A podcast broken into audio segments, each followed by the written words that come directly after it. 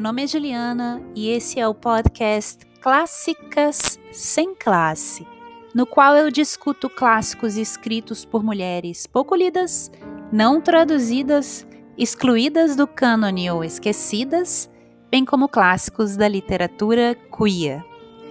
Tudo sem a menor classe. Claro.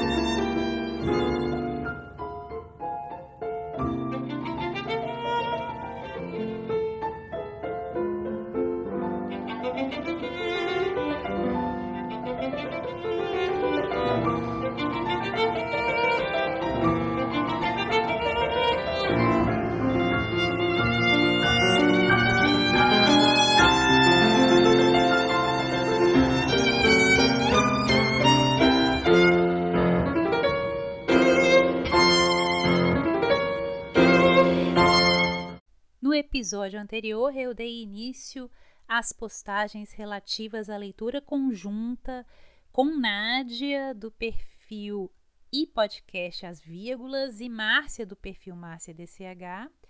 Leitura que fizemos da obra A Rainha do Ignoto, de 1899, da escritora cearense oitocentista Emília Freitas. Também já fiz um episódio aqui só sobre essa escritora.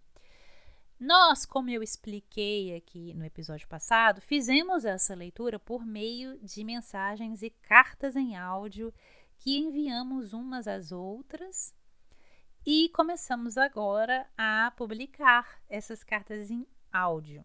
Eu publiquei a primeira no episódio anterior e se vocês quiserem ouvir a continuidade de nossa correspondência sobre essa leitura, se quiserem então ouvir a resposta que Nádia escreveu sobre a, a minha primeira carta, acessem o podcast As Vírgulas.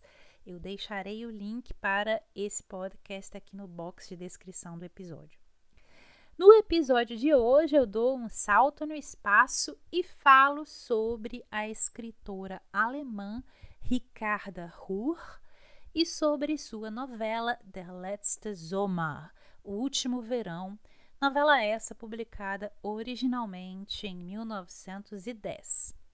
Mas antes eu gostaria de agradecer ao Álvaro de Souza, que falou do Clássicas lá no Twitter, a Mariana Cartibani, que me enviou uma mensagem pelo Instagram sobre o podcast, a Cláudia, do perfil A Mulher que Ama Livros, que mencionou o Clássicas nos stories do Instagram dela.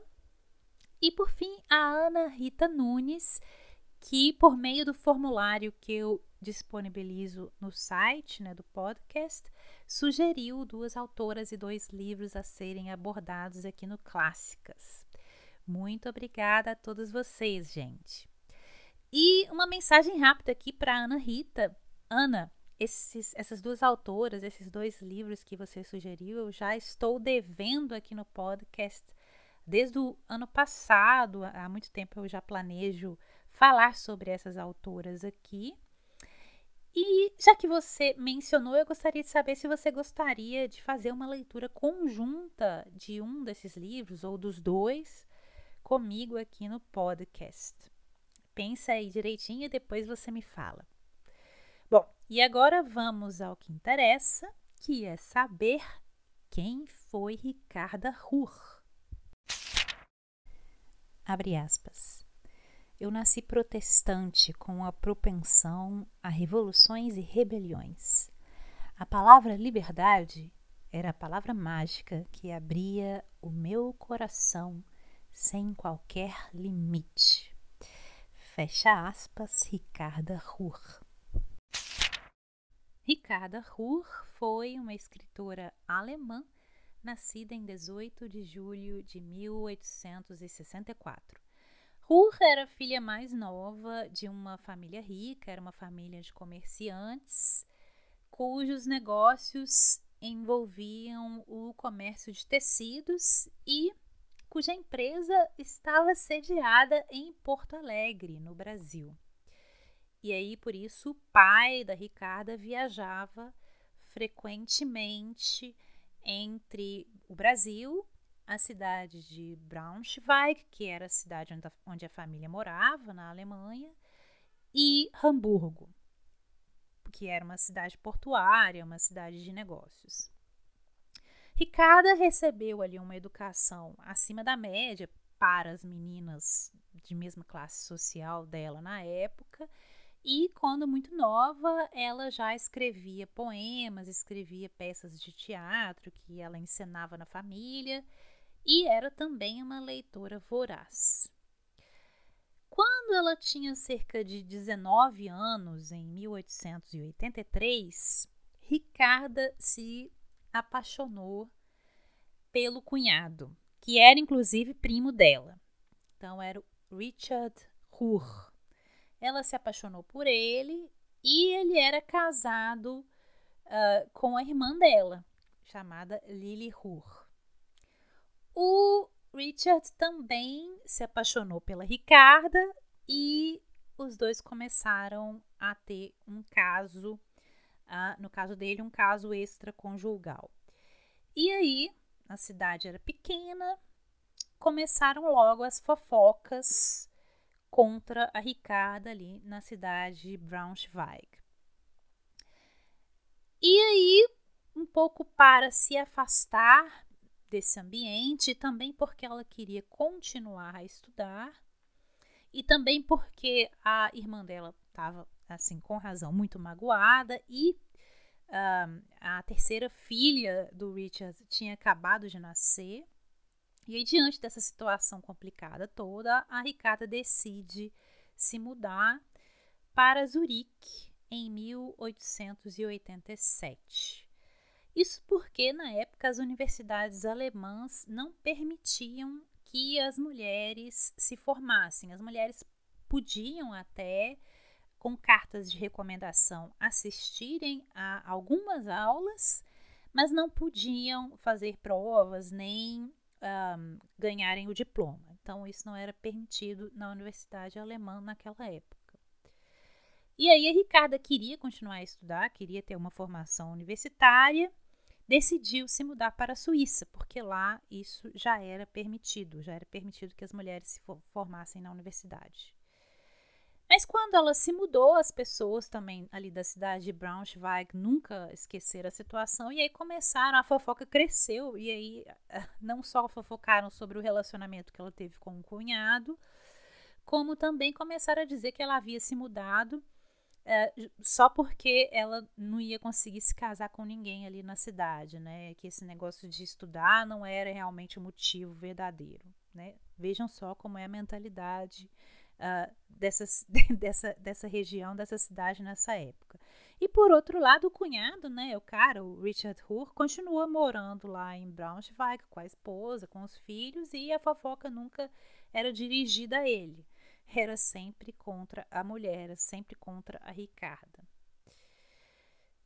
Por aí vocês já veem uh, o machismo vigente ali nessa, nessa época e nessa cidade, nesse ambiente.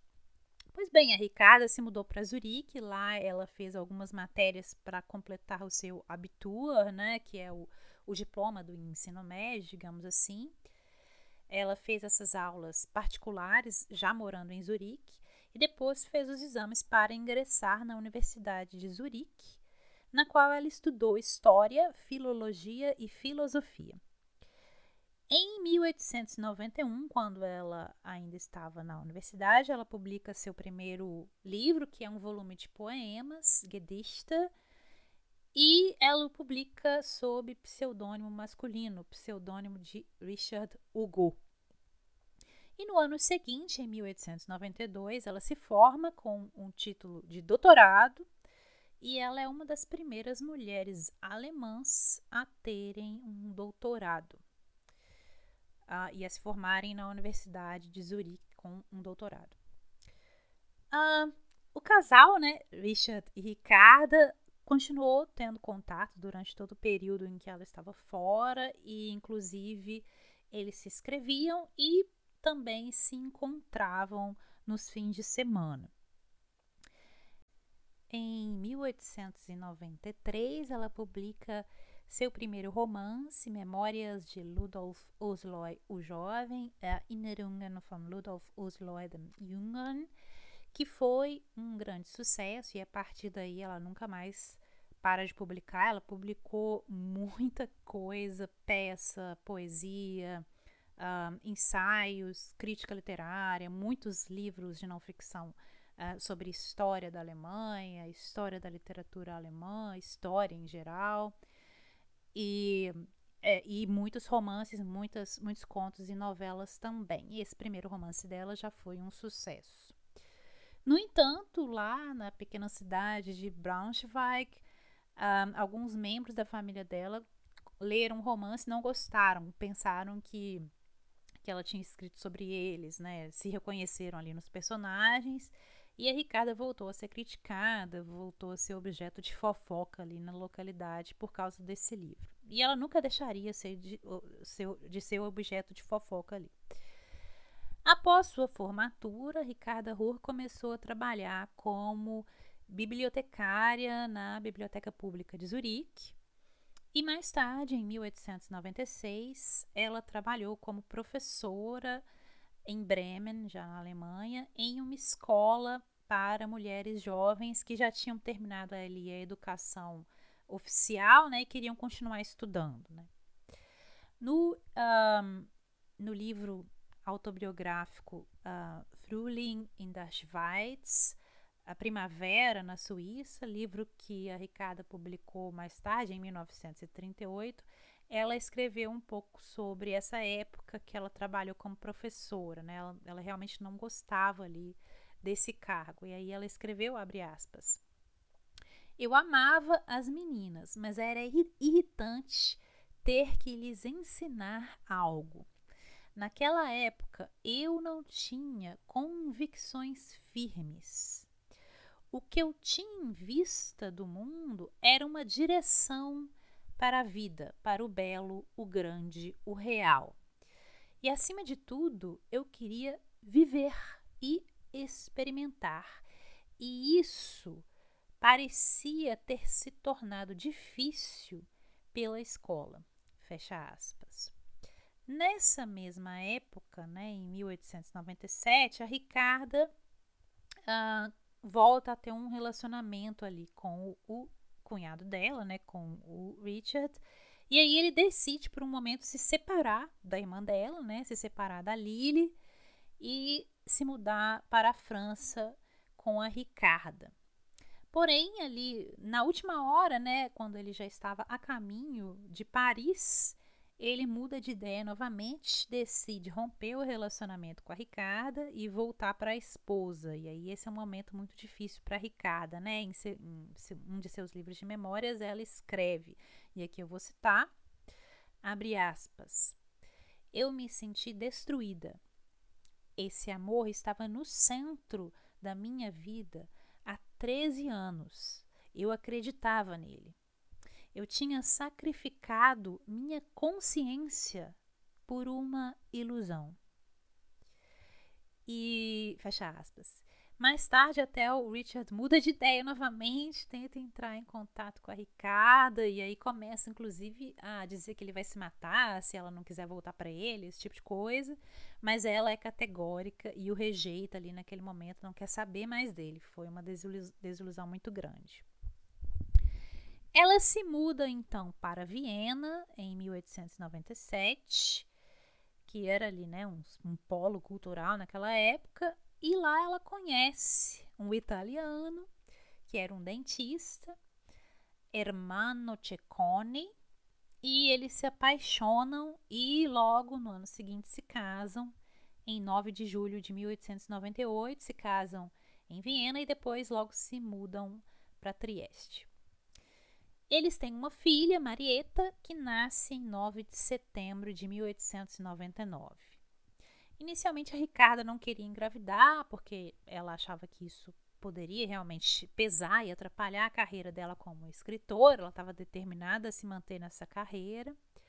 Mas sobre ah, esse nascimento dessa filha, ela escreveu no livro de memórias, e aqui eu vou citar, abre aspas. Desde o momento em que peguei no colo a pequena criatura, adorei-a apaixonadamente. Eu não a amava com um amor materno natural e sensível.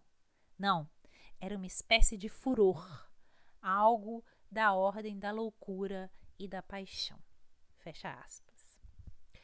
Em 1902, a família, né, a Ricarda, o Hermano e a Marieta mudam-se para Munique, começam a conviver ali com a cena artística da cidade. Naquela época a cidade era um centro de artistas, né? E o Tchekone estabelece ali sua clínica odontológica, inclusive o Thomas Mann e a família dele eram clientes do Tchekone, né? É, ele era o dentista da família.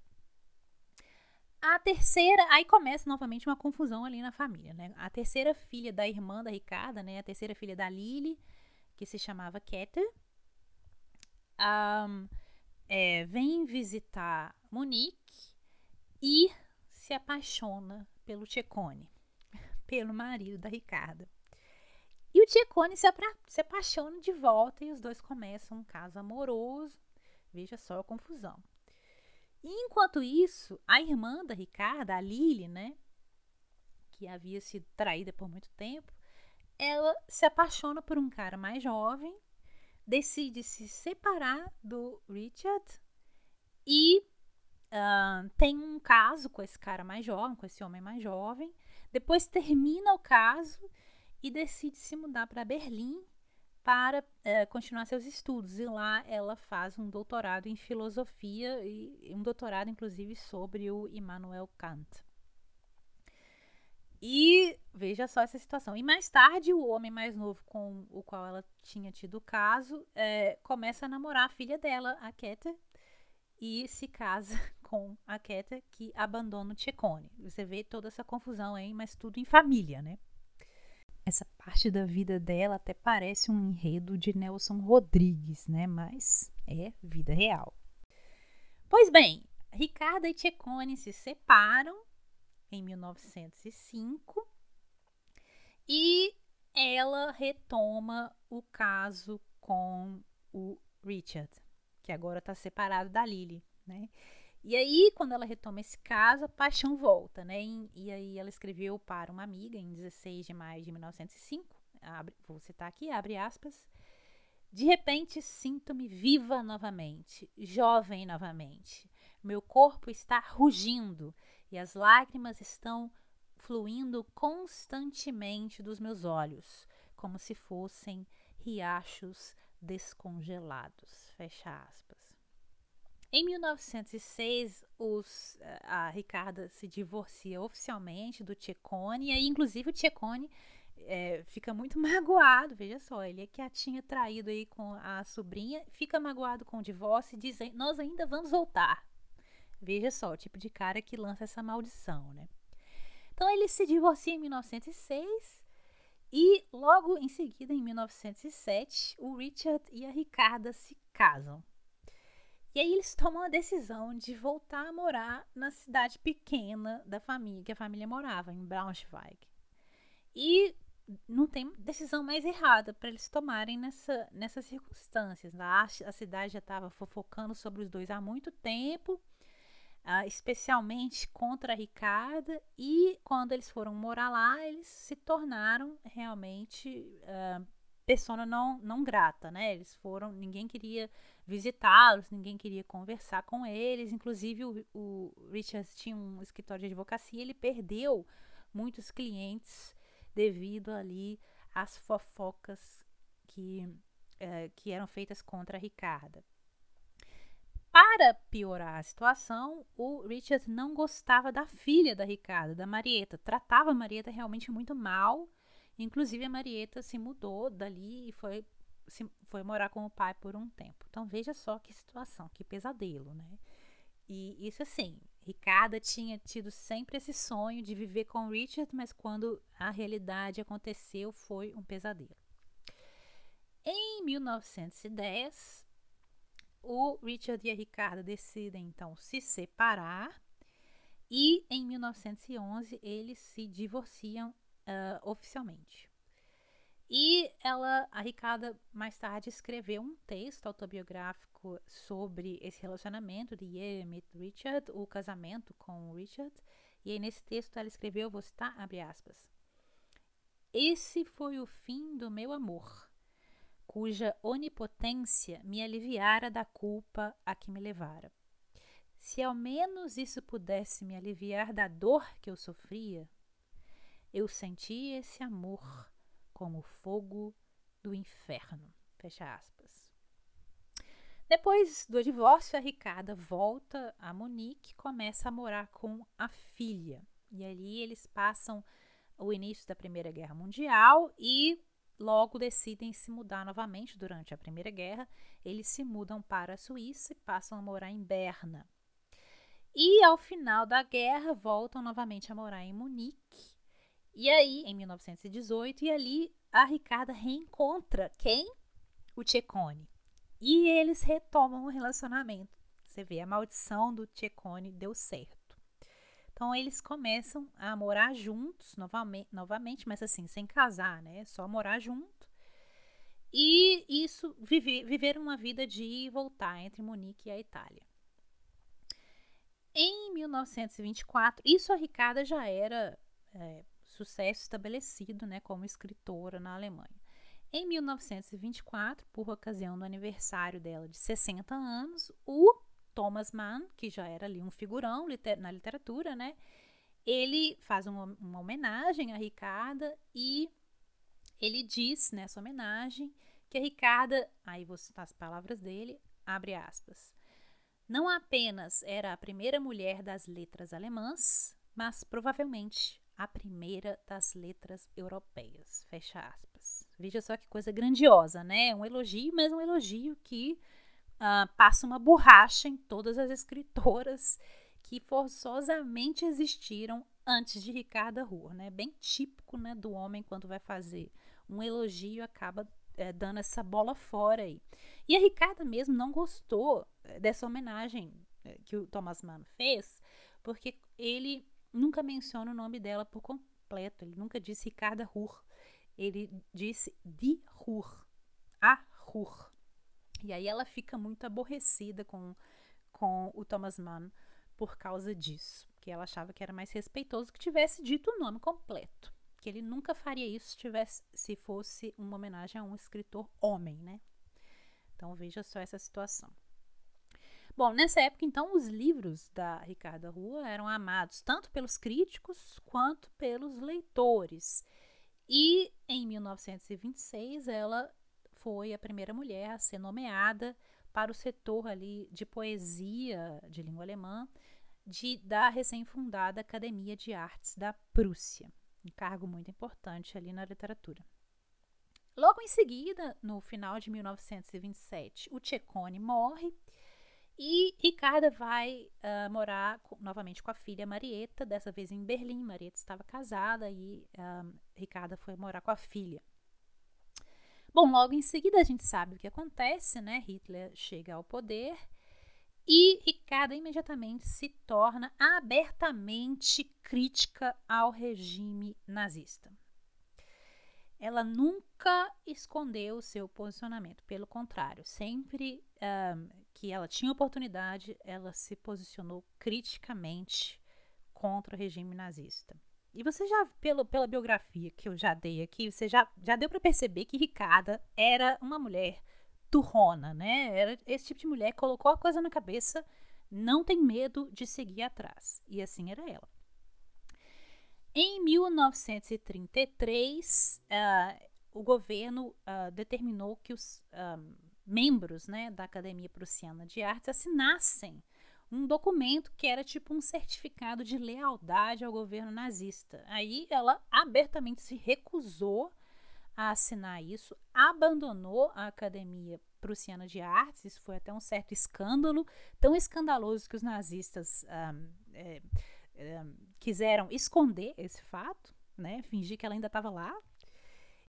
Na ocasião que ela abandona a Academia Prussiana de Artes, ela escreve e publicamente uh, escreve o seguinte sobre a decisão dela, publica, né? Abre aspas.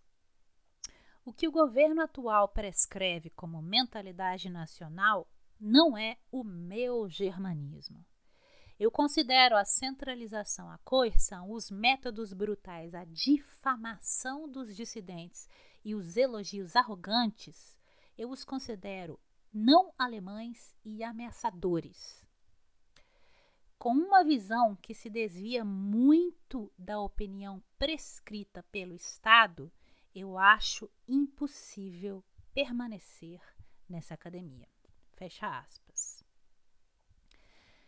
a, toda vez, e nessa época os escritores judeus já tinham começado a sofrer ataques, e todas as vezes que isso acontecia, Ricarda rejeitava firmemente todos esses ataques antissemitas. Ela era profundamente crítica do antissemitismo. E ela abertamente defendia esses escritores, e um deles foi o Alfred Döblin.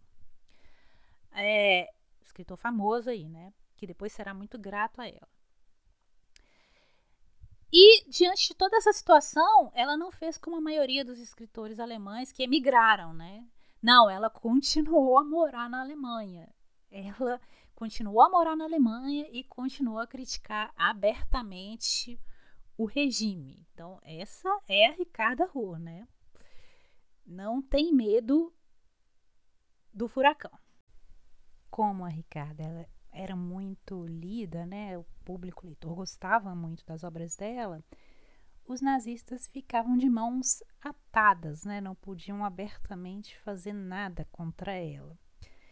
Mas eles comiam pelas beiradas, né, digamos, foi se tornando cada vez mais difícil para Ricarda Ruhr publicar livros na Alemanha, né? Ela tinha que publicar por meio de editoras suíças, por exemplo. Outro fator foi que o, o genro dela, que trabalhava no serviço público, perdeu o cargo, né?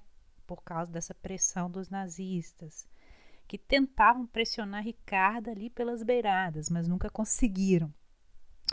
E aí a família dela, ela, a filha e o genro, tinham que se mudar ali para a Alemanha, né, procurar emprego e tal, viveram em várias cidades ali durante o período.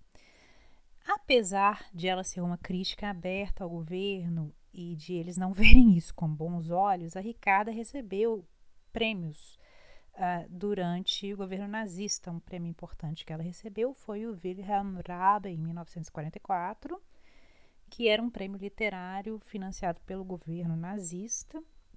E ela aceitou esse prêmio porque precisava do dinheiro, né? Era 30 mil marcos naquela época. Mas essa foi uma decisão muito difícil para ela e ela se arrependeu de ter aceito o prêmio. Né? Ela escreveu em uma carta para uma amiga, vou citar, abre aspas. Pode ser até desculpável que eu não tenha tido a, a presença de espírito de recusar os 30 mil marcos que me foram oferecidos, mas considero isso uma mancha em minha honra, uma mancha que não posso apagar. Fecha aspas. Após o fim do governo nazista, após a guerra, a Ricarda se estabeleceu na cidade de Frankfurt e começou a trabalhar em pesquisa para um livro sobre uh, diversos movimentos de resistência ao nazismo, né? resistência alemã ao nazismo.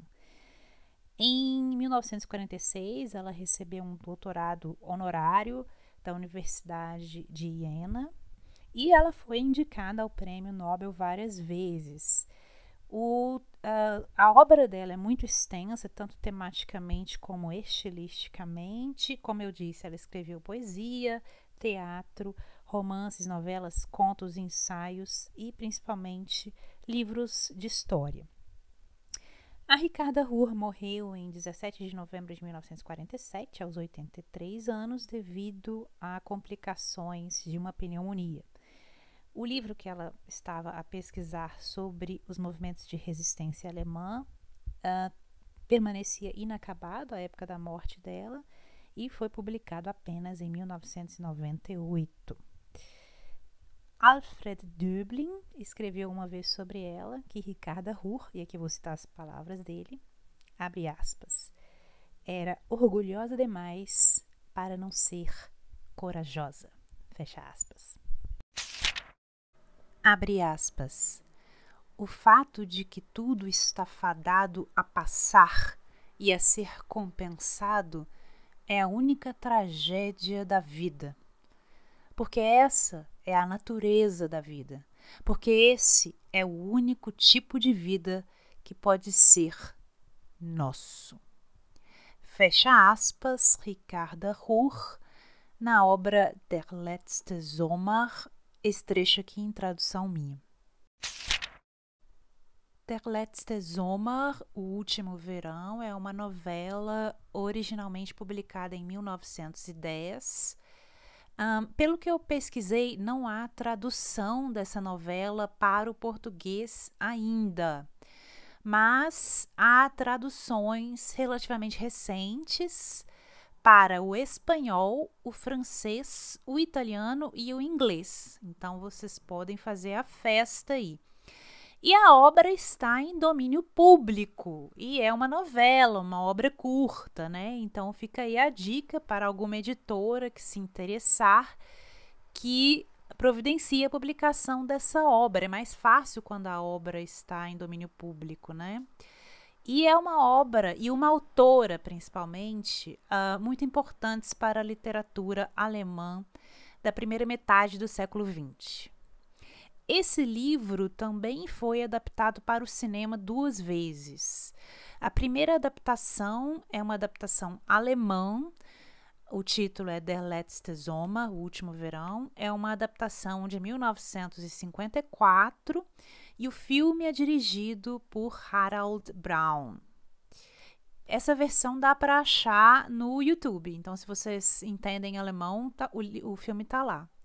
Essa versão toma muitas liberdades com relação ao enredo, né? O livro é muito curto, é, é uma história contada sob diversas perspectivas e o filme ele perde isso e ele encaminha a história, o conflito, para uma história de amor, né? Então o personagem é, tem um certo conflito uh, com relação ao que ele tem que fazer e o que ele sente. Então essa é a primeira versão.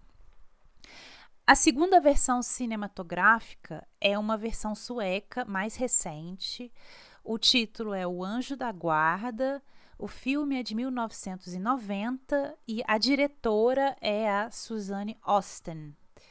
Esse é um filme que também toma algumas liberdades com relação ao enredo, mas ele consegue manter a atmosfera do livro. E eu vou explicar isso melhor quando eu fizer aqui a minha resenha sobre o livro.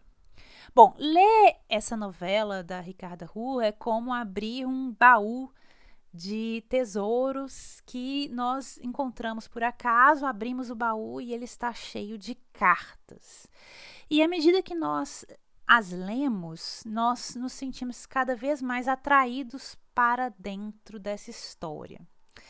Ao contrário das personagens que escreveram essas cartas, nós, como leitores, somos capazes de ver as histórias sob diferentes pontos de vista, de modo que nós nos tornamos uma espécie de vetor invisível, mas sempre presente, né? O vetor que mantém a trama unida é no fundo o leitor que pode montar as peças desse quebra-cabeças. Bom, que é essa história? Nós estamos ali no início, bem no inicinho mesmo do século XX. Lembrando, o livro foi publicado em 1910 e a história se passa na Rússia antes da Revolução. Nós temos o personagem que é o governador da cidade de São Petersburgo, que na época era a capital da Rússia, né? E ele se chama Yegor von Kazimkara. E atuando ali uh, em nome do regime czarista, ele ordena o fechamento da, de uma universidade, de uma universidade estatal, após um período ali de grande inquietação e de protestos estudantis. Os estudantes diretamente envolvidos são revolucionários e eles uh, foram presos, e o julgamento desses estudantes deve começar no final do verão. O governador recebe ameaças de morte pelo correio e decide se retirar de São Petersburgo e vai com a esposa e com os três filhos para uma residência rural que ele possui e ele planeja ali se afastar um pouco uh, da confusão e passar o verão uh, afastado ali na sua residência rural. Preocupada com a vida do marido, né, a esposa dele, a Luzínia, contrata uma pessoa para servir de guarda-costas do marido. Ele é contratado uh, como secretário para que ninguém desconfie que no fundo ele é um guarda-costas. Esse guarda-costas se chama Liu. Ele é encarregado ali de toda a segurança do governador e ele é um jovem que se graduou em filosofia e que desde o início ele cativa ali todos os membros da família, especialmente os filhos do governador, né? Nós temos o filho, Vélia, uh, e as duas filhas, Jéssica e Kátia. Mas já no início nós percebemos que o perigo está dentro da casa do governador. Então, só o leitor sabe, mas ele sabe desde o início, que Liu é, na verdade, um integrante do grupo terrorista que trama assassinar o governador. Essa história é contada, como eu já mencionei aqui, por meio de uma série de cartas que são escritas pelos vários personagens em momentos diferentes da história e são organizadas em ordem cronológica. Então, nós lemos as cartas enviadas pelo Liu para um outro membro, né, conspirador, que é o Constantin. As cartas enviadas pela esposa do governador, a Luzínia, para a irmã dela, e as cartas enviadas por cada um dos filhos do governador, uns para os outros, para a tia e também para o um primo, um primo chamado Peter. Nós lemos essas cartas, mas não lemos as respostas às cartas. Esse estilo narrativo epistolar nos permite que nós nos tornemos um elemento estruturante da história, um elemento estruturante central em torno do qual as peças desse quebra-cabeça serão lentamente montadas. Pelo fato de que nós podemos ver a história através de múltiplas perspectivas, nós então recebemos insights sobre os motivos de cada personagem, sobre um, as visões de cada personagem e principalmente sobre os pontos cegos de cada personagem nessa história. No início, Liu uh, parece bastante firme na sua crença revolucionária, na, especialmente na crença de que o governo era, nesse caso, aí eu vou citar as palavras dele, abre aspas, o verdadeiro agitador e bárbaro sem lei, fecha aspas. E na sua crença de que os revolucionários, os estudantes, é que estavam do lado da justiça. Ele é muito crítico no início com relação ao estilo de vida da família, né? Uma crítica realmente social, de classe social. E aqui eu vou citar também é, um trecho que ele escreve em sua carta para o outro conspirador. Abre aspas. Há algo infantil e inofensivo na família em geral. No fundo, eles se sentem como que sozinhos em um mundo que pertence só a eles. Fecha aspas. À medida que nós lemos as diversas cartas, os nossos sentimentos em relação a Liu, eles se tornam como que inversamente proporcionais à confiança que ele consegue inspirar na família Kazim Kara. Aos poucos, porém, à medida que ele vai conhecendo melhor a família e conhecendo melhor o governador, o próprio Liu uh, se transforma sutilmente. Ele vai ficando mais moderado e nós percebemos que ele começa a se sentir um tanto relutante em cumprir a sua missão. Ele pensa a todo momento que talvez uma missão menos violenta seria melhor. E aqui eu vou citar um outro trecho em que ele reflete sobre isso também ao escrever uma carta ao Constantin, abre aspas. A família tem todas as virtudes e defeitos de sua classe. Talvez nem se possa falar de defeitos no plural. Eles apenas têm um único defeito.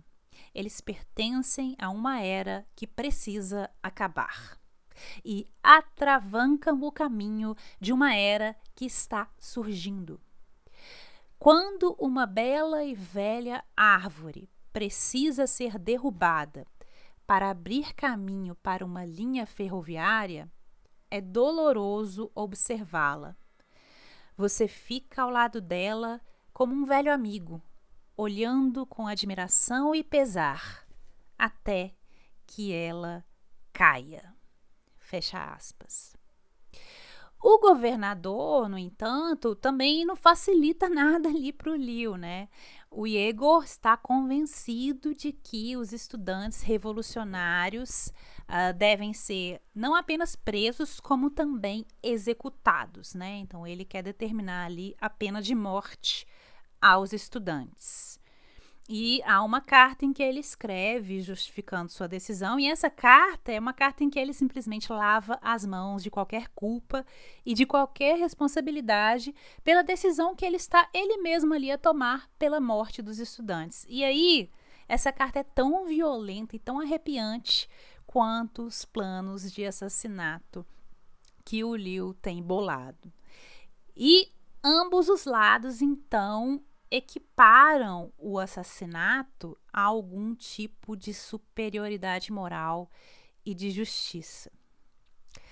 As cartas em que a história é estruturada, elas são brilhantes em comunicar ao leitor precisamente aquilo que os personagens não podem ver ou não podem entender no momento em que as escrevem.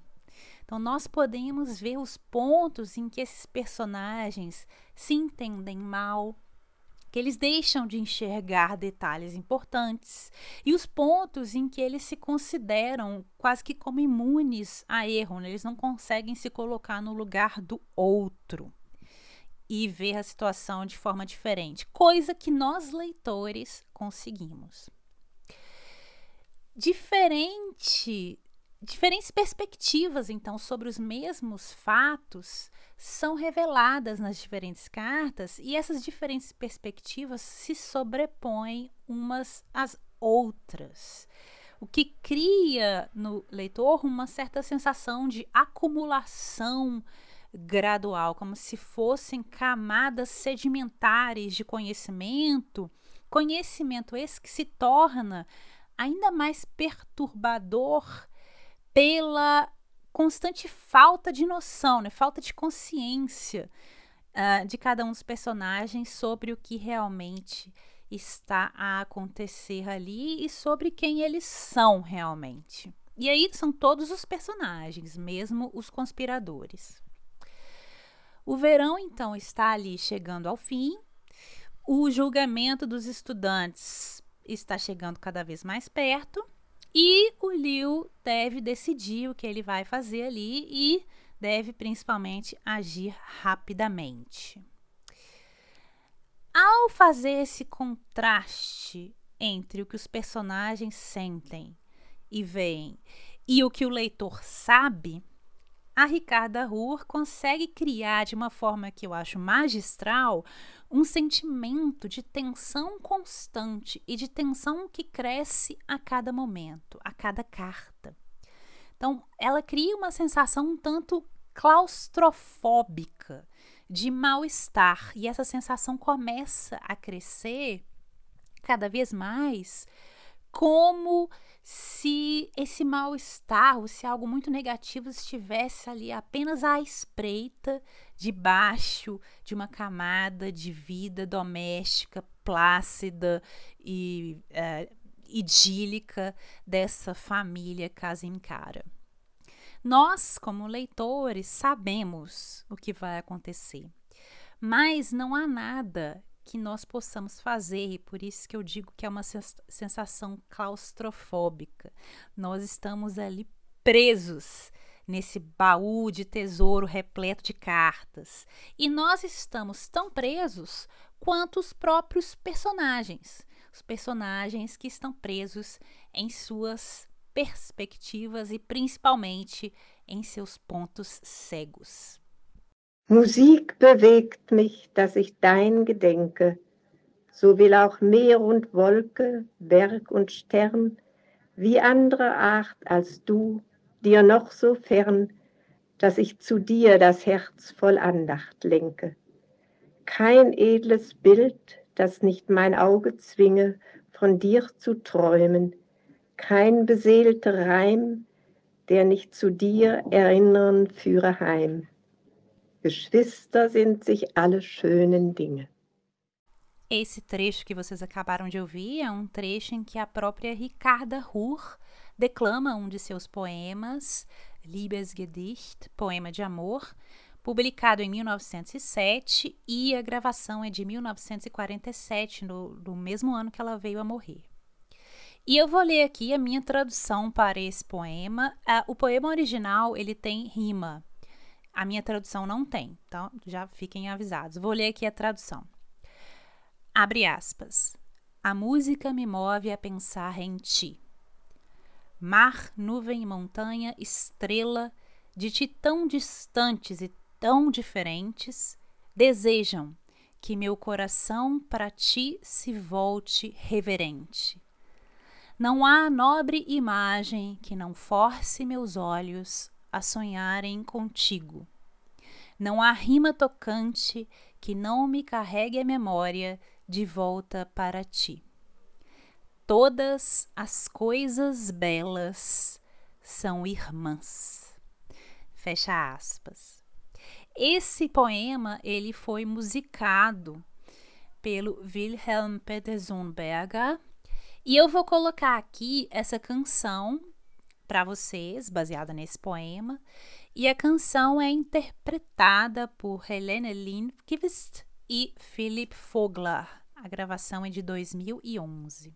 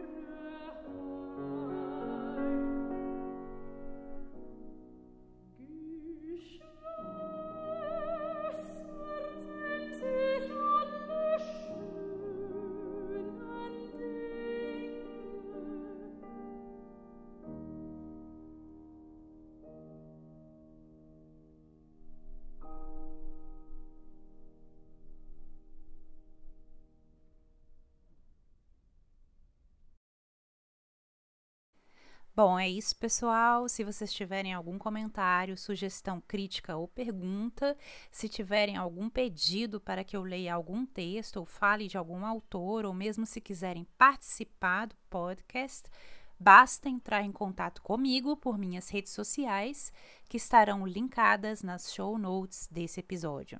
Eu sou arroba Blankgarden no Instagram e arroba ablankgarden no Twitter.